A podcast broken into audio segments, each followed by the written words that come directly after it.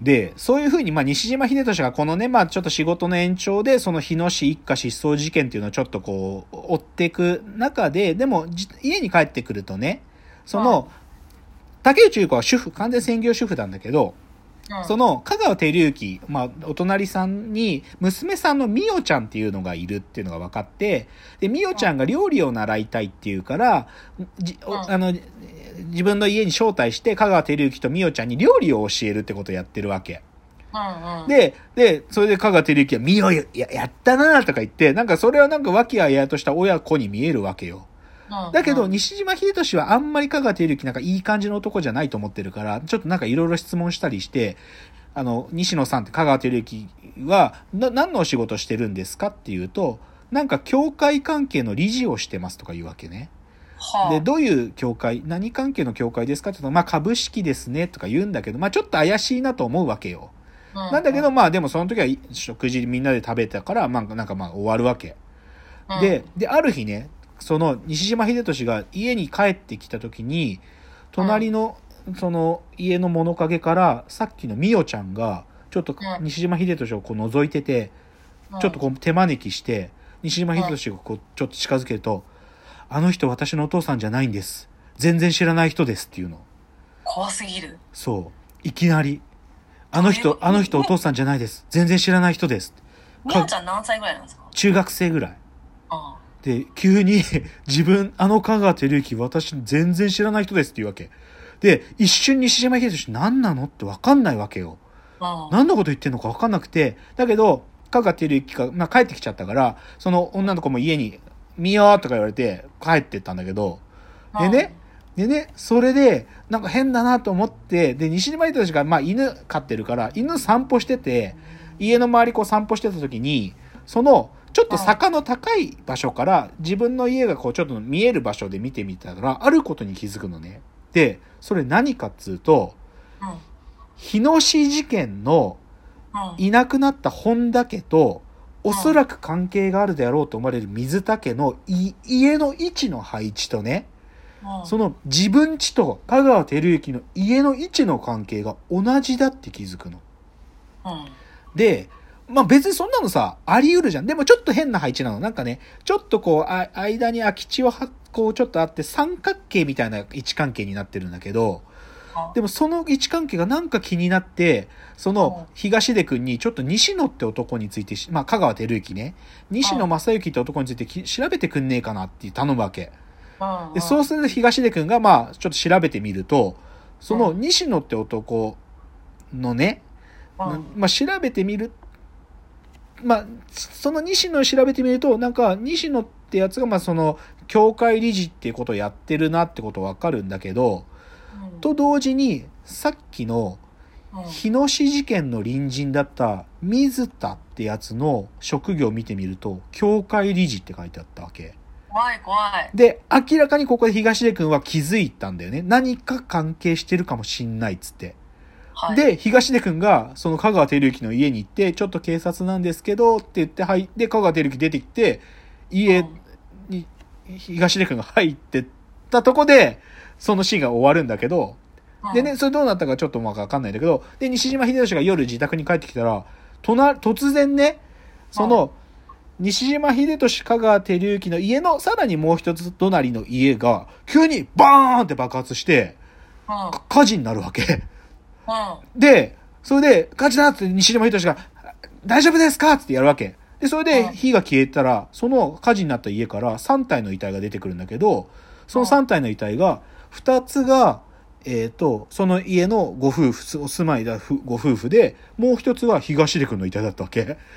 怖い怖い怖い。で、もう明らかに香川照之が何かだってことを西島秀俊気づくわけよ。うんうん、で、でも結論言おうか。はい、さっきの日野市事件ってのは、この後ね、まあ、実は東出くんがその前にあることをもう暴くんだけど、日野市事件の失踪した3人の遺体ってのが、どこから出てきたかっていうと、その、いなくなった本田家の隣にある水田家の押し入れから出てきたのね。なんだけど、その水田家から出てきた遺体は、3体じゃなくて、5体出てきたの。で、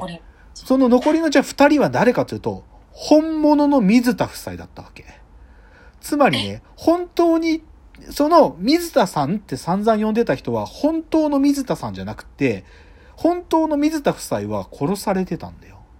怖い。ってことは、本田ふ、本田か、かず、本田家と水田家をある意味全員殺した男がいるっていう話がわかると。で、結論言うと、それは香川照之なんですよ。で、うん。つまり香川照之は、誰かの家の、その家を乗っ取って、その家のに人間になりすまして、さらに隣の家の人間すら支配していくってことを繰り返してる超強烈なサイコパスだってことがわかるわけ。怖い。っていう風に、西島秀俊がもう香川照之の本性が分かっ、だんだんと解き明かしていく、その間に、実ははい竹内優子は香川照之に飲み込まれてたわけよ。あ、怖い怖い怖い。もう竹内優子は、もう香川照之に、もうね、なんていうか心支配されてて、西島秀俊が、いよいようちもやばいってことに気づいた時には、もう竹内優子は香川照之の地下に閉じ込められてたわけ。えで、てめえ出てこい出てこいって言ってんだけど、で、それでね、んあれ、妻どこだって言ってる時に、ダダダダダってさっきのミオちゃんが家の中逃げ込んできて、ー それで、おあ、あれはもうお父さんじゃないんだね。あいつは犯罪者なんだねって聞くわけよ、そのミオちゃんに。で、そうすると、ダンダンダンダンダンってドアが鳴って、うんその、西島秀高倉さんというか、高倉さんミオ来てるでしょ開けてくださいっつって、ガチャガチャガチャガチャガチャってやるわけよ。怖い怖い。超怖いんだよで、お前ももう正体分かってるぞ、つって、今今から警察呼ぶからなって言うと、パーってパトカーが来て、でうんうん、どうなったかというと、西島秀俊が、ミオちゃんを誘拐したっていう疑いで、西島秀俊が連れてかれちゃうわけ。え、怖い。怖いでしょ？で、で、それで西島秀俊が警察に捕まってる間に、もう、か香川照之がもう、いよいよ本性を明らかにして、もう、うん。もう、さっきのミオちゃんの本当の、本当のお父さんとお母さん。うん。それは軟禁されてたんだけど、もうその二つぶっ殺して、そ掃除機のあの、なんていうの、布団圧縮袋にギューって詰め込んで、それでもう、もうその処理見よやっとけよとか言ってやって、うん。で、で、いよいよじゃあもう竹内優子も西島秀俊ももう同じ目に合わそうっつって、実はまあ、薬っていうかね、チューってなんか多分覚醒剤っぽいものを打ってね、多分そうやってやるのが香川照之の犯行なんだけど、